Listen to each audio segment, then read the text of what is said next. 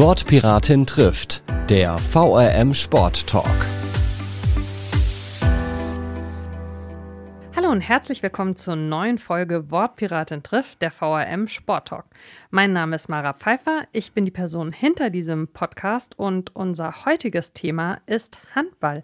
Aber wir wollen auch ein bisschen über die Abteilung Sportjugend im Sportbund Rheinhessen sprechen und darüber, ob man sein Herz eigentlich an mehrere Sportarten vergeben kann. und das mache ich wie immer nicht alleine, sondern mit einer famosen Gästin, nämlich mit Katrin Simon. Hallo liebe Katrin, schön, dass Hallo, du da bist. Mara. Danke für die Einladung. Ja, sehr gerne. Ähm, dein Verein ist die TSG Bretzenheim, vielen sicher vor allem bekannt äh, durch die erste Mannschaft der Frauen, die Ischen. Äh, jetzt musst du mal äh, den HörerInnen, die das vielleicht noch nicht wissen, erklären, äh, wie kommt es eigentlich äh, zu diesem Namen? Den gibt es schon ganz schön lange. Äh, den gab es aber noch nicht, als ich angefangen habe. Ich glaube zu wissen, dass der auf einer Abschlussfahrt entstanden ist. Aber da bin ich nicht hundertprozentig sicher, aber ich möchte behaupten, dass es irgendwo auf Malle passiert ist und sich dann gehalten hat. Aber äh, ich hoffe, dass mich äh, meine Vereinskolleginnen und Kollegen da äh, notfalls noch berichtigen werden. Aber ich fürchte, da kommt es her. Gut, wenn äh, die Geschichte so nicht stimmen sollte, dann können Sie das gerne äh, in die Kommentare dann nach Erscheinen des Podcasts schreiben. Ähm, ihr seid ja mit äh, der ersten Frauenmannschaft Ende der letzten Saison aus der zweiten wieder in die dritte Liga abgestiegen. Wie habt ihr das denn mittlerweile verpackt? Seid, also in die Saison seid ihr äh, gut gestartet. Wie habt ihr das auch so als Verein äh, jetzt äh, verkraftet? Gut, würde ich sagen, auf jeden Fall. ähm, tatsächlich muss man sagen, äh, dass wir an unserem Vereinskonzept nichts ändern. Mhm. Also äh, wir äh, machen, egal in welcher Liga wir spielen, auch sagen wir, wir würden wieder in der Oberliga angreifen. Im Konzept bleibt es immer gleich. Wir Mhm. machen unsere Arbeit weiter und von daher, wir wussten, wir haben eine Außenseiterrolle. Und von daher hat uns der Abschied gar nicht so, es war dann knapp, das war dann schon ein bisschen traurig, aber im Grunde haben wir das eigentlich ganz gut weggesteckt und greifen natürlich total motiviert jetzt wieder in der dritten Liga an und sieht ja bisher auch ganz gut aus. Und was total schön ist, finde ich, also man hat das auch dann äh, bei den äh, abschließenden Spielen in der zweiten Liga gesehen. Ihr habt ja wirklich eine super treue, total euphorisierte Fangemeinde, oder kann man schon so sagen? Ja, absolut. Äh, wir sind, glaube ich, gar nichts ohne unsere Fans. Ähm, und wie wir jetzt gesehen haben, sie halten uns auch weiter in der dritten Liga die Treue. Äh, von daher, ja, also wir haben viele, die auch von extern kommen, die extra dafür kommen. Äh, ich weiß von anderen Sportarten, dass sie äh, gerne vorbeikommen, schon einfach um zu gucken und mit anfangen, weil sie die Atmosphäre so super finden. Also ich glaube, das zeichnet uns schon aus. Unsere Fankultur, da sind wir schon ganz weit vorn, würde ich sagen, ja. Ähm, jetzt seid ihr ja ein Breitensportverein. Ähm, Im Bereich Handball habt ihr aber äh, zuletzt eben auch noch eine weitere Veränderung äh, eben, ähm, ja, ich sag mal, ähm, abwickeln müssen. Ähm, ihr hattet eine seit äh, 2007, 2008 eine Spielgemeinschaft mit äh, DJK Moguntia Bretzenheim. Und also ganz vereinfacht kann man sagen, die hat jetzt ein Ende gefunden, weil die als der kleinere Verein nicht mehr in der Lage waren, das finanziell eben zu tragen. Ähm, das ist vom, ich sag mal, Verwaltungsaufwand her ja einfach riesengroß. Ne? Also du brauchst im Prinzip für jede Person im Verein äh, idealerweise ein neues Trikot, weil der Name sich eben wieder ändert. Du brauchst neue SpielerInnenpässe und so weiter und so weiter. Und ihr habt ja wirklich äh, fast 30 Teams und äh, um die 700 Mitglieder. Wie kriegt man sowas bewältigt? Gute Frage. ähm, wir wussten ja schon länger, schon Anfang des Jahres, dass es so kommen wird, was uns ein bisschen Zeit gegeben hat, auch das zu, ähm, ja, zu organisieren. Äh, tatsächlich waren diese Sachen, was den Spielbetrieb angeht, ähm, am schwierigsten zu organisieren mit den Pässen, zu gucken, ist dann wirklich jeder umgeschrieben, dann musst du die Vereinsmitgliedschaft wechseln. Ähm, das war schon ein ziemlicher Aufwand, was so Trikots etc. angeht, haben wir gesagt, okay, ähm, da fehlt ein T, äh, das können wir verschmerzen. Äh, wir machen jetzt einfach erstmal weiter und äh, wenn die Mannschaften Sponsoren finden, die neue Trikots kaufen, dann machen wir das natürlich. Aber ansonsten, um ein bisschen Kosten auch zu sparen, spielen wir einfach in SG-Trikots weiter. Das, äh, wie gesagt, die Marke gibt's. Die Kinder sind auch immer noch sehr traurig, äh, äh, dass es die Marke an sich nicht mehr gibt. Das hatten wir uns ja so, hat es sich ja so ein bisschen etabliert. Ähm, aber ähm, ja, von daher ging es eigentlich. Also viel war es halt auch da sowieso viel über die TSG-Geschäftsstelle schon lief. Ja. Ähm, war es dann gar nicht so schlimm. Also es ist tatsächlich eher so diese administrativen Sachen, Spielerpässe, Trikots. Sonst blieb also eigentlich aber auch viel beim Alten. Äh, ja. Und in einigen Bereichen habt ihr ja tatsächlich auch äh, neue äh, SponsorInnen, sodass es, äh, also jetzt beispielsweise bei die Ischen haben wir gesprochen, die haben jetzt natürlich äh, wieder korrekte Trikots. genau. ähm, was ein bisschen verwirrend ist, äh, falls sich äh, Leute, nachdem sie den Podcast hören, dran machen, euch äh, zu googeln. Ihr habt mittlerweile eine Vielzahl von äh, Webseiten, äh, alte, neue, aktuelle, nicht mehr aktuelle. Also quasi äh, ein Archiv und auch eben eine aktuelle Seite und dann die Verbandssportseite, die Ver nicht Verbandssport, Quatsch, die Breitenvereinsseite. Ähm, aber wir packen das alles in die Shownotes, damit die Leute Leute sich da ein bisschen orientieren können und wissen, wo sie jetzt die aktuellen Infos finden. Aber ähm, also zum Thema, äh, wie kann man das eigentlich wuppen, äh, sind wir ja schon mittendrin im Ehrenamt. Ähm, ich glaube, es ist kein Geheimnis für Leute, die in Vereinen selbst unterwegs sind, dass äh, Verein ohne Ehrenamt überhaupt nicht funktioniert. Ähm, wie schafft man es aber vielleicht auch, in so Phasen, in denen noch mal mehr anfällt als ohnehin schon, so diese Zusatzmotivation bei allen zu erreichen ich glaube, da zeichnet sich unser Gemeinschaftsgefühl aus. Mhm. Äh, man ist ja oft so eine abgedroschene Phrase, dass man sagt, es ist wie eine zweite Familie. Ich glaube, wenn man Gemeinschaft sagt, wir sind mhm. schon eine sehr eingeschworene Gemeinschaft ähm, und ich stehe vielleicht stellvertretend für die TSG Handball, aber ähm, wir sind eine große Gruppe. Also wir sind viele, die sich engagieren. Ähm, viele übernehmen kleinere Aufgaben, manche nehmen, haben mehr Aufgaben ähm, und dann fängt man das einfach ab. Ich glaube, mhm. wenn man so eher gar nicht so, ne, wir sind jetzt auch im Vorstand, wir brechen, ne, ich würde da eher von einer flachen Hierarchie sprechen und dann äh, gibt einem das schon so das Gemeinschaftsgefühl und dann übernimmt man, glaube ich, auch gerne mal mehr Aufgaben. Mal, klar, manchmal denkt man auch, mm, ne, das nicht jetzt auch noch, aber äh, im Grunde äh, hilft es schon bei der Motivation, äh, dass man dann sagt, ne, man weiß, wofür man das macht, ich meine, wir sind in den letzten Jahren super groß geworden, sind gewachsen und das ist ja auch irgendwie so ein Erfolgserlebnis, das mhm. man hat. Und äh, weshalb man sich dann auch, glaube ich, noch mal mehr reinhängt, ne? weil man weiß, okay, das haben wir jetzt alles geschafft und das soll auch so bleiben und dann, das hilft dann schon. Ja. Du hast gerade angesprochen, ihr seid ein wirklich großer Verein, also gerade auch im Bereich Handball. Mhm. Und trotzdem, wenn man euch auch so in den sozialen Netzwerken folgt und wenn man das dann mitbekommt, ähm, wie ihr euch da präsentiert, wirkt das total familiär. Wie bekommt man das denn hin bei der Größe? Ich glaube, das hat viel mit unserer Jugendarbeit zu tun. Mhm. Ähm, die hat bei uns tatsächlich den obersten Stellenwert. Man mhm. könnte immer meinen, okay, da gibt es eine Mannschaft in der dritten, in der zweiten Liga, äh, da fließt jetzt alles rein, da geht, aber tatsächlich ist unser, äh, ja, unsere, unser Credo tatsächlich, dass alle Mannschaften auf einer Höhe stehen, sozusagen. Mhm. Also die erste Dame funktioniert im Grunde nicht anders, kriegt nicht mehr. Klar, die hat noch ihre eigenen Sponsoren, aber eine weibliche E2 oder D3 ist uns genauso wichtig wie die erste Dame, wie die erste Herrenmannschaft. Und wir investieren wirklich viel Zeit, Geld in unsere Jugendarbeit, schauen auch, dass es da nicht nur um Handball geht. Also mhm. Also wir machen viele Ausflüge, mit denen wir fahren, mhm. in, machen Freizeiten, äh, verschiedene, auch für verschiedene Altersklassen. Und wir gucken, dass wir wirklich da jeden abholen. Äh, was wir ebenfalls versuchen, ist, die Jugend früh in diese Vereinsarbeit, in die Ehrenam Ehrenamtsarbeit einzubinden, dass sie oft, also als Trainerhelfer schon früh einsteigen können. Also wir haben wirklich Kinder, die in der D-Jugend schon bei den Krablern und Bambinis helfen und, und äh, das stärkt halt unglaublich dieses Gemeinschaftsgefühl, wenn man dann weiß, okay, dann hat man halt die Trainerin aus der ersten Dame und äh, die spielt da und ich kann ihr mhm. jetzt helfen und so. Das ist da gerade für die Mädels auch dann ein Anreiz. Ne? Die Jungs gucken nach den ersten Herren, freuen sich dann, äh, dass sie da, die da im Training vorbeischauen oder ähnliches. Und äh, dadurch schaffen wir das, glaube ich. Ich glaube, so wächst, wächst man so als TSG-Handballer ran und äh, das macht unglaublich viel aus bei uns. Mhm. Ähm, ihr habt natürlich äh, lokal äh, im Bereich Frauen äh, einen sehr, sehr starken äh, Mitbewerber äh, mit den äh, Mainzer Dynamites, die dadurch, dass sie eben diesen Gesamtverein Mainz 05 hinter sich haben, natürlich nochmal eine ganz andere Rolle spielen. Ist das, was du gerade angesprochen hast mit der Jugendarbeit, die da ja eben nicht stattfindet schon seit etlichen Jahren, das, womit ihr euch auch so ein bisschen abgrenzen und worüber ihr euch definieren könnt? Oder wie, wie funktioniert das generell mit zwei Vereinen in so einer Stadt? Ja, ich glaube, dass das genau auch den Unterschied macht. Und äh, man spricht ja häufig auch ne, von der Konkurrenz. Ich würde sagen, klar hat man diese sportliche äh, Konkurrenz, aber als Verein sind wir wirklich so komplett aufgestellt, mhm. dass ich da gar nicht von einer großen Konkurrenzsituation sprechen würde, sondern es ist so nebeneinander und daher ist auch Platz für zwei mhm. Vereine äh, in Mainz.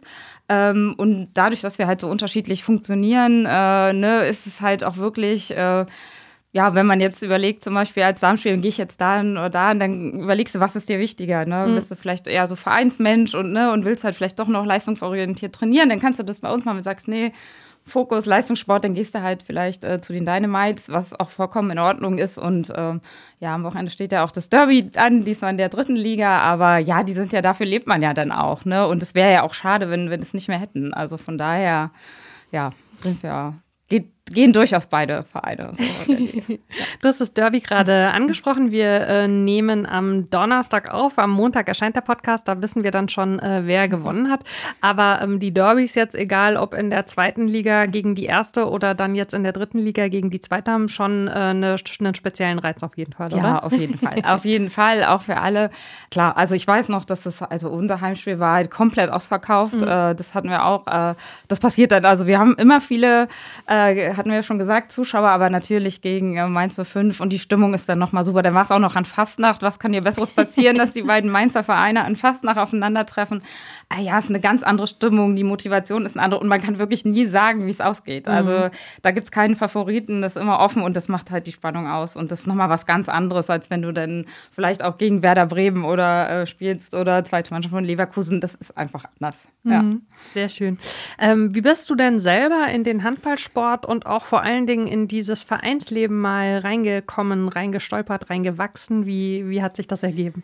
Ah, eher zufällig, würde ich sagen. Also ich komme ja eigentlich, ich bin ja gar keine gebürtige Mainzerin. Mhm. Ähm, ich komme, bin auf einem kleinen Dorf in Brandenburg groß geworden und wo man nur die Wahl hatte, entweder, äh, ich glaube, Rudern und äh, Handball äh, war damals die Qual der Wahl und dann ja, bin ich beim Handball damals gelandet, auch ein ganz kleiner, süßer Verein. Und äh, ja, dann nach meinem Auslandsjahr bin ich dann nach Mainz zum Studium und habe, äh, ich habe ja Anthropologie studiert. Das mhm. war damals ganz klein. Ich hatte äh, drei mit mir, die mit mir angefangen haben. Das war also nicht, man denkt, man kommt an eine große Uni und dann sitzt man in so einem Klassenraum irgendwie und ist zu viert, ähm, abgesehen von den älteren Semestern.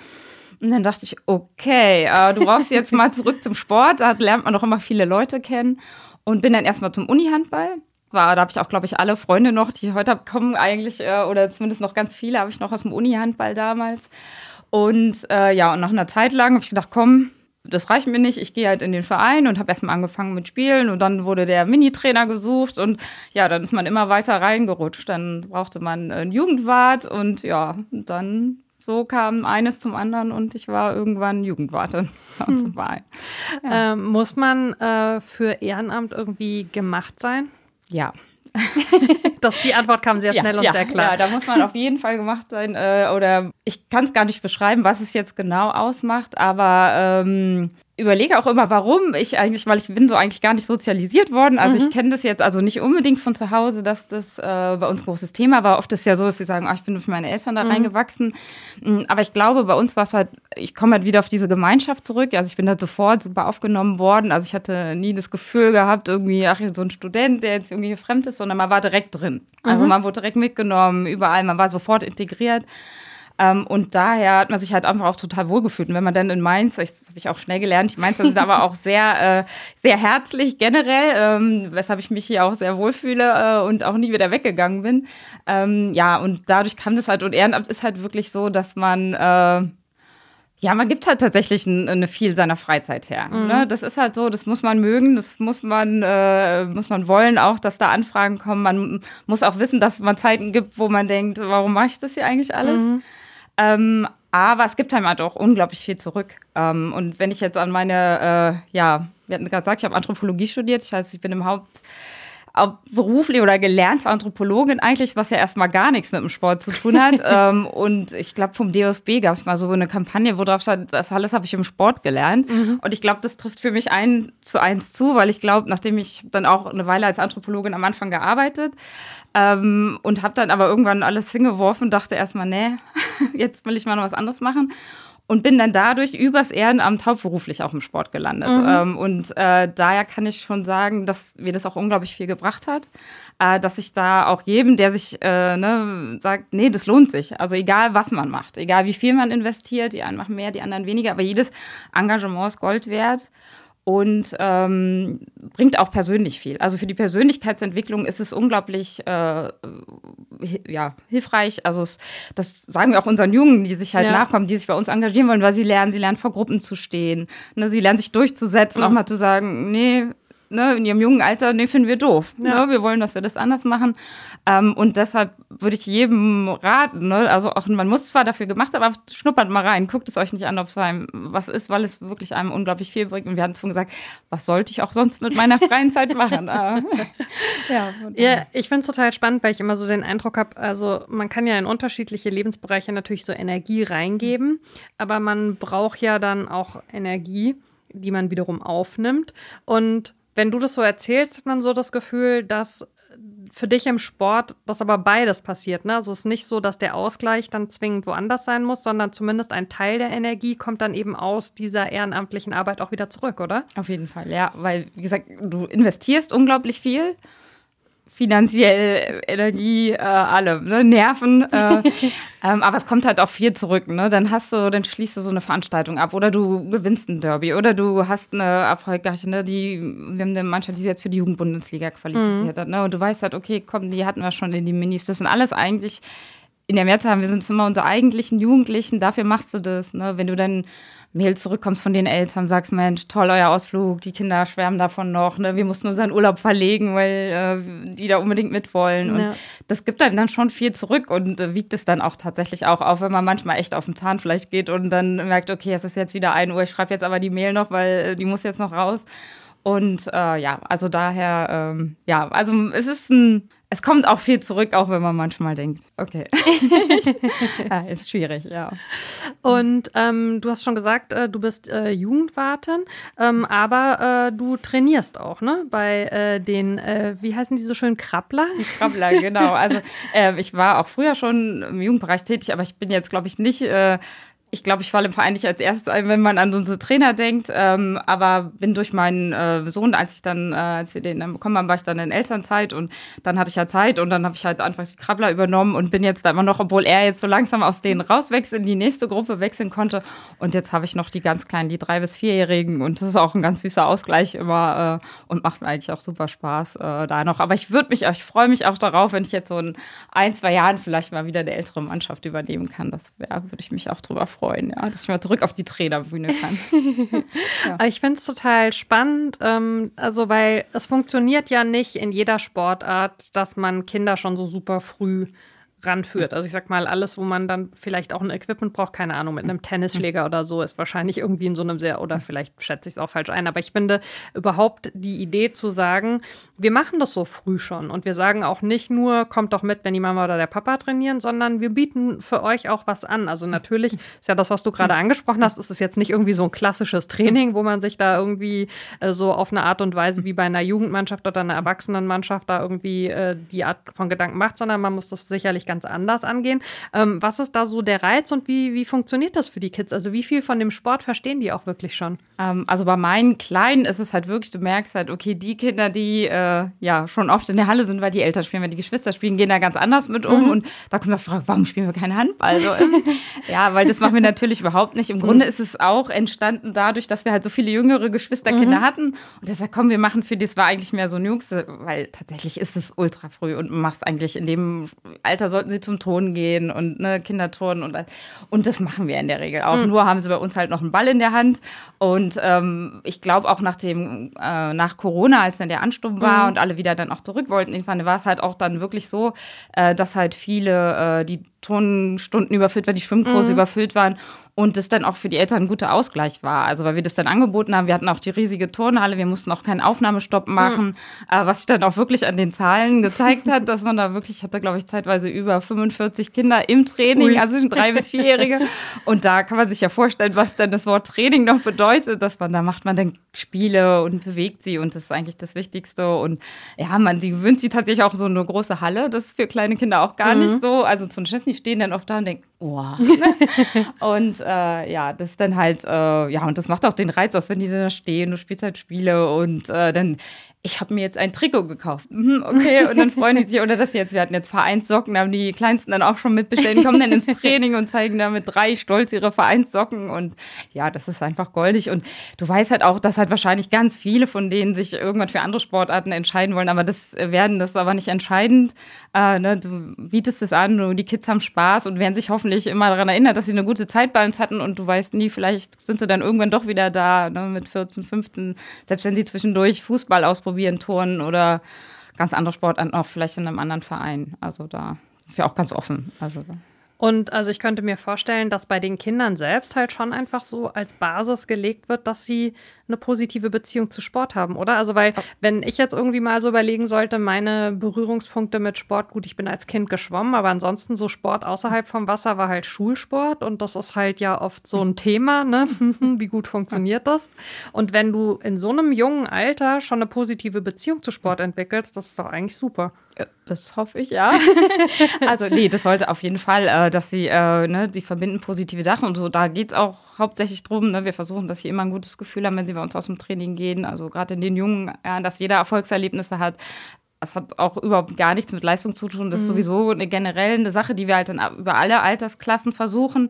Ähm, wir sind ja groß, gesagt, wir haben viele Mannschaften und wir versuchen generell über alle Altersklassen halt auch immer eine Mannschaft an, anzubieten, die sich vielleicht nicht äh, ne, im Leistungssport am Ende wiederfindet, weil das ist es ja fast am Ende dann schon, wenn mhm. du so hoch äh, auch Oberliga spielst und so, dann kann man ja schon auf jeden Fall von einem leistungsorientierten Breitensport sprechen. Aber dass wir tatsächlich auch Mannschaften anbieten für sagen, nee, ich will einfach ein bisschen Handball spielen, ein bisschen Spaß mit Freunden haben, dann haben wir zweite und dritte Mannschaften, wo das dann auch möglich sein soll. Also da legen wir schon Wert drauf und hoffen, dass wir das auch mal anbieten können.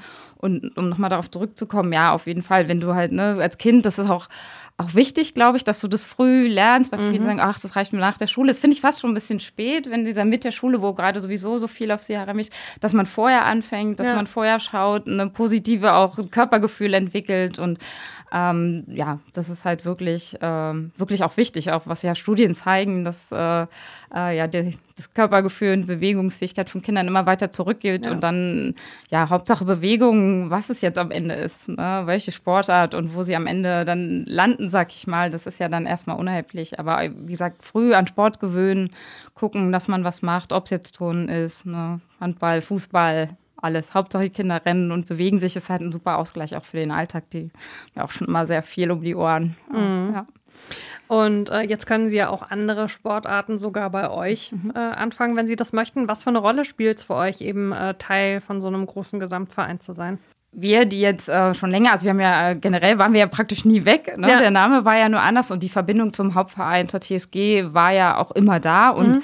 ähm, haben da auch unglaubliche Unterstützung erhalten ne? durch den Vorstand und äh, ähm, von daher ist es auch, wir sind auch, ja, ist, wir sind stolz darauf. Ich glaube, jeder in, in Bretzheim ist, ne, die Fußballer auch. Man sieht die Kinder mit ihren Fußballtrikots und die Turnerinnen. Also, das ist wirklich, äh, ja, man ist da gerne bei der TSG. Äh, es hat ja, was auch viele, glaube ich, gar nicht wissen, dass es einer der größten Vereine in Rheinland-Pfalz mhm. ist. Es ist, sagen wir mal so, die, der stille Riese, äh, weil man das gar nicht so auf dem Schirm hat, die, äh, den Verein. Und das ist schon ganz toll. Und weil man einfach dort auch da äh, diese Unterstützung auch für die Sportarten hält, dass halt nicht irgendwie sagt, hier, Leute, zweite Bundesliga ist aber ganz schön teuer ähm, dass man da uns auch machen lässt. Ne? Ja. Dass man sagt, okay, kriegen wir irgendwie hin. Ne? Ja. Oder auch wenn die Fußballer aufstehen, dass alle sagen, nee, ne, wir sind hier ein Verein, das ist ein toller Erfolg, machen wir. Ne? Und deshalb ist es super gut, dass man halt so einen starken und großen Verein dahinter hinten dran hat und der auch wirklich dann auch so stolz ist, dass es uns gibt. Und äh, ja, von daher finden wir es schon gut, dass wir kein Einspartenverein sind, sondern ein großer A-Spartenverein. Das ist schon was Schönes. Cool. Und jetzt hast du ja schon gesagt, du bist dann äh, durch diesen ganzen Sport äh, im Ehrenamt äh, auch beruflich äh, äh, im Sport gelandet. Ähm, bevor wir über deine aktuelle äh, Tätigkeit sprechen, ähm, das war aber dann gar nicht mal im Handball, sondern in anderen Sportarten. Wie hat sich das denn dann ergeben? tatsächlich durchs Ehrenamt, ähm, dass ich tatsächlich ja nach meinem Studium habe ich halt, wie gesagt, auch erst noch als als Anthropologin äh, gearbeitet und habe dann gesagt, nee, äh, jetzt würde ich gerne noch mal was anderes. Ich brauche auch einfach mal im Studium mal eine Pause, weil ich halt schon während des Studiums da viel in dem Bereich gearbeitet habe. Und habe dann erstmal im Ehrenamt gejobbt und äh, dort hat mir dann damals den Tipp gegeben, ich sollte mich doch mal im Sport bewerben. Mhm. Äh, und dann dachte ich so, naja, man kennt es ja noch, was mit Sportstudenten, äh, man wird Taxifahrer und dachte, nee, das mache ich nicht. Äh, da findet man ja eigentlich auch nichts, ne? Sport. Und ja, aber hast du es je versucht? Und ich, da muss ich zugeben, nein, hatte ich nie.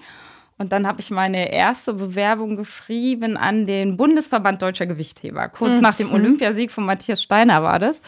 Und ich kann, glaube ich, sagen, dass sie mich vom Fleck weg äh, äh, ja, übernommen haben. Ich glaube, äh, donnerstags äh, angerufen, Freitag Bewerbungsgespräch, äh, direkte Zusage. Und ja, das habe ich dann zwei Jahre gemacht, bin dann zum Deutschen äh, Volleyballverband gewechselt, war dann dort neun Jahre. Das war in Frankfurt, hatte da auch eine super tolle Zeit und äh, bin dann aber aufgrund von Elternzeit und weil es einfach einfacher ist auch und äh, weil mich tatsächlich auch die Stelle gereizt hat, äh, äh, dann nach Mainz gewechselt nach meiner Elternzeit äh, zu meinem jetzigen Arbeitgeber, den Sportbund Rheinhessen. Genau. Mhm. Und erzähl doch vielleicht mal ein bisschen, was äh, da jetzt deine Aufgaben sind. Ich leite dort die Abteilung der Sportjugend. Mhm. Ähm, ist ja eine, praktisch eine Unterabteilung des Sportbundes Rheinhessen und äh, kümmere mich praktisch um alle Jugendbelange, die auf den Sportbund und die Vereine halt äh, ja, zutreffen. Also da gibt es verschiedene. Wir sind halt zum Beispiel für die Qualifizierung im Jugendbereich zuständig, also für Jugendübungsleiter, Jugendleiter bilden wir aus. Das liegt bei uns. Wir ähm, beraten die Vereine in Thema Jugendordnung, Zuschüsse.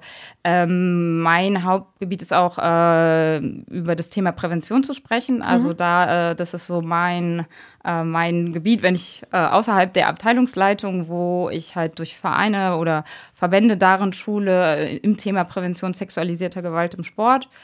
Ähm, ja, da bin ich tatsächlich relativ viel unterwegs in Rheinhessen mhm. und ja, das ist so meine, auch neben vielen Projekten, die wir natürlich noch haben, aber ich glaube, das sind so die drei, sag ich mal, unsere drei Kernthemen.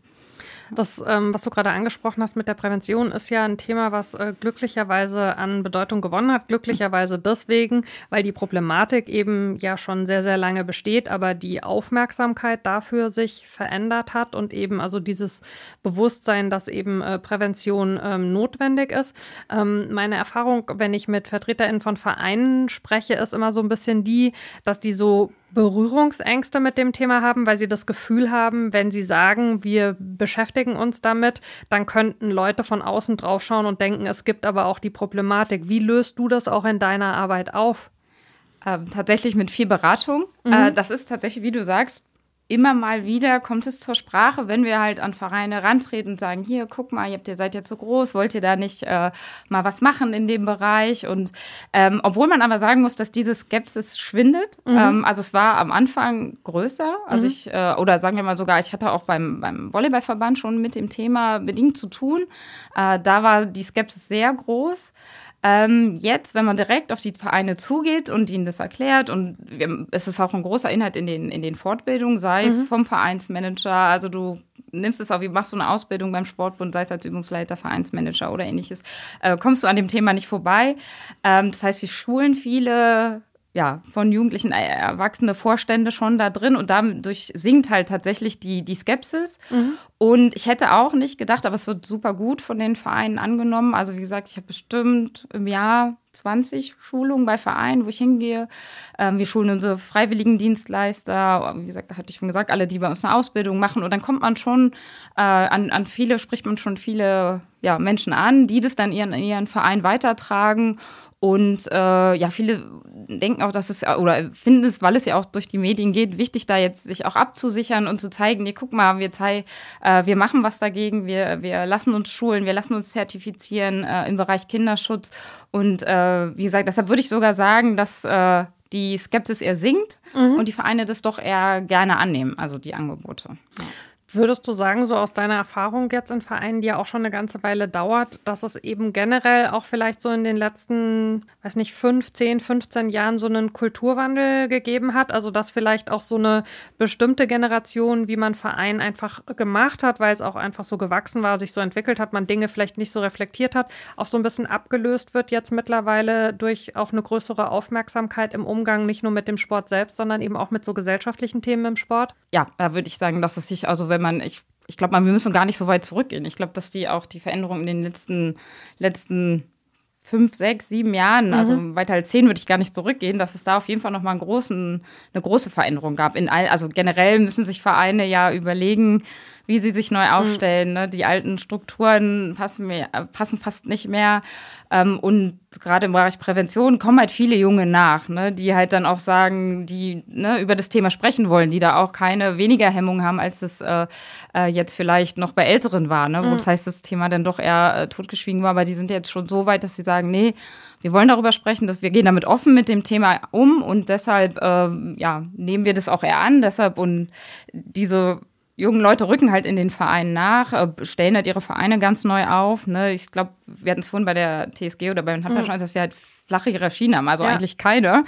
Und äh, das setzt sich auch immer weiter durch. Also und dadurch, äh, ähm, ich glaube, das muss auch so sein, weil mhm. ich glaube, junge Leute da auch gar keine ja, ne, auf zwei Jahre gewählt, äh, mhm. ne, ich verpflichte mich da, ne, das ist eher mehr so auf Projektarbeit. Klar, ich will mich hier was machen, ich will mich engagieren, aber vielleicht bin ich dann im Studium wieder zu eingeschränkt. Mhm. Ähm, ja, das ändert sich immer mehr und Vereine müssen da tatsächlich auch mitgehen. Ne? Man muss der Jugend auch eine Chance geben.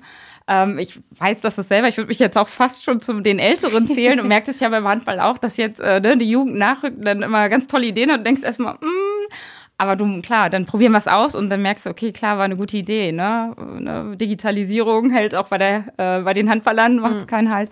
Und das, das muss auch angenommen werden von den Vereinen.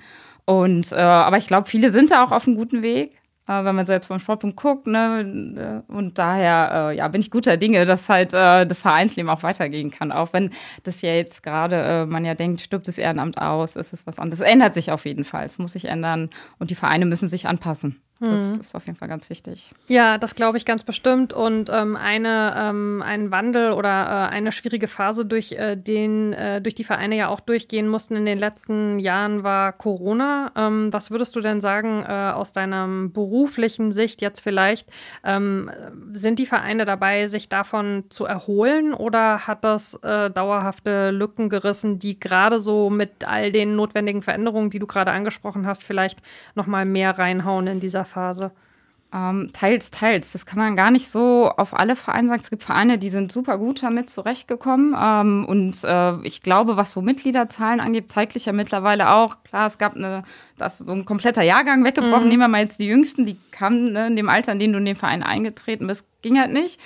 Aber dann zeigte sich, die kamen dann als Doppeljahrgänge zurück. Mhm. Ich glaube, dass die viele Vereine gar nicht äh, Sorgen haben, was, äh, was die Mitglieder oder sagen wir mit Jugend angeht, die nachrückt, sondern tatsächlich, dass sie die Probleme, und das glaube ich, äh, kann ich auch aus dem eigenen Verein sprechen, dass die Probleme häufig darin liegen, dass dir jetzt die Übungsleiter fehlen. Mhm. Ne? Dass man dann doch gerade viele Ältere so gemerkt haben, ach guck mal, ich kann ja doch noch was anderes machen, als vielleicht irgendwie dreimal, viermal in der Woche in der Halle zu stehen. Äh, es gibt auch noch ein Leben außerhalb der Turnhalle, äh, dass man das dadurch gelernt hat. Ähm, das ist eher die Gruppe, wo ich sage, mhm. die kommt nicht, oder ist eher weggebrochen. Mhm.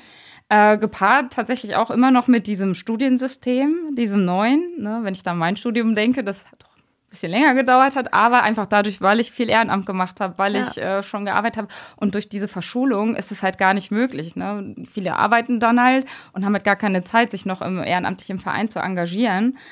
Äh, und das ist halt äh, schon ein bisschen äh, eine Veränderung, glaube ich, die teils, teils mit Corona zusammenhängt, ähm, aber auch die Digitalisierung generell, ja. äh, dass die Kinder einfach auch äh, trotz allem noch mehr Medien nutzen, ne? wen sich weniger bewegen. Das ist einfach tatsächlich so. Äh, das hat auch, ich würde sagen, Corona hat es verstärkt oder verschnellert, aber ich denke, dass es sowieso in diese Richtung gegangen wäre. Ähm, und das sind, glaube ich, die Probleme, auf die die Vereine schon stoßen. Also, dass sie halt tatsächlich äh, einen Rückgang im Ehrenamt haben, gerade aber eher bei Älteren. Mhm. Und äh, ja, da muss man jetzt irgendwie gucken, dass man halt die nachfolgende Generation wieder dahin bringt, wo es mal war. Ne? Das ist, glaube ich, die, das Schwierige für alle. Oder halt auch guckt, dass man halt, man, wir hatten gesagt, wir fördern im Sportbund viel. Ja. Was halt aber generell fördert, ich glaube, dass man auch äh, in Richtung Hauptamt denken, mehr denken muss. Ne? Dass halt auch tatsächlich die Anforderungen ja auch gestiegen ja. sind als im Ehrenamt. Ne? Ich mache ja auch irgendwie drei Funktionen im Verein gefühlt. Und äh, dass dann da einfach, äh, selbst wir bei der TSG haben keinen hauptamtlichen Geschäftsführer. Wir sind einer der größten Vereine in Rheinland-Pfalz und haben zwar eine Geschäftsstelle mit hauptamtlichen Mitarbeitern, aber keinen Geschäftsführer. Und äh, dafür gibt es aber auch keine Förderung für die Vereine. Und das dann halt neben durch die Mitgliedsbeiträge noch zu stemmen, ist halt für viele halt äh, ja fast gar nicht möglich. Würde aber unglaublich helfen. Und da, glaube ich, fehlt so ein bisschen an Förderung, dass man da mehr Hauptamt in die Vereine kriegt. Das halte ich für unglaublich wichtig. Auch vielleicht hauptamtliche Übungsleiter, mhm. dass man das auch mehr wertschätzt. Ähm, das ist so eine Veränderung, die ich denke, die Vereinen wahrscheinlich äh, ja, mehr helfen würde als äh, ja, andere Sachen durchaus. Also eine große gesamtgesellschaftliche Aufgabe, kann ja. man auch sagen, und eine wichtige für die nächsten Jahre und Jahrzehnte. Äh, liebe Katrin, ich danke dir sehr. Das war total spannend, dieser Mix aus äh, persönlicher Bezug zum Sport, den Sport und eben auch äh, die Dinge, die du über deine beruflichen Aktivitäten einbringen kannst. Vielen, vielen lieben Dank, dass du die Zeit für uns hattest. Ja, ich danke, dass ich hier sein durfte. Ja, total gerne. Und euch, liebe HörerInnen da draußen, ähm, auch ein großes Dankeschön ähm, für eure Begleitung des Podcasts. Äh, ihr könnt mich erreichen äh, unter wortpiratin.marapfeifer.de, wenn ihr Feedback habt, Lob oder Kritik, äh, wenn ihr vielleicht einen Sport vorschlagen möchtet, äh, den wir hier noch nicht hatten. Ähm, ich freue mich immer über eure Nachrichten und natürlich auch über Sterne und Bewertungen auf der Podcast-Plattform eures Vertrauens. Das hilft uns hier ein bisschen sichtbarer zu werden.